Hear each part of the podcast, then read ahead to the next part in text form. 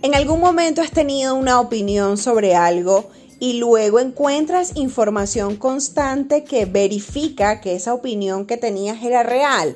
Por ejemplo, eres una persona que no toma ciertas bebidas porque desde tu criterio ciertas bebidas le hacen daño a la salud y luego encuentras una cantidad de información que respalda eso que tú piensas y que respalda esa creencia que tú tienes tan arraigada. Te presento el sesgo de confirmación en este capítulo de Pop.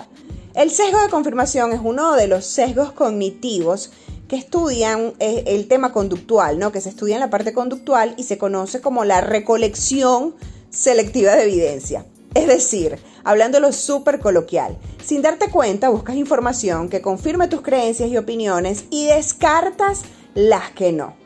De hecho, este comportamiento afecta a los datos que recuerdas y a la credibilidad que das a la información que lees. De hecho, el psicólogo Peter Watson eh, descubrió este efecto en la década de los años 60, más o menos, y lo denominó efecto Watson, porque él mismo lo bautizó como sesgo de confirmación y eh, hablaba justamente de eso, ¿no? De eh, cómo esas noticias que lees o blogs a los que acudes y foros en los que interactúas te terminan dando la razón.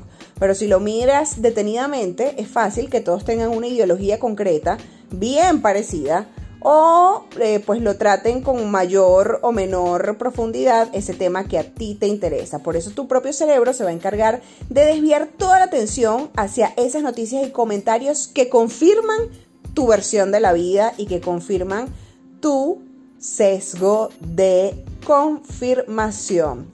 Llévate esto, analízalo con la almohada y luego me cuentas qué tal te fue.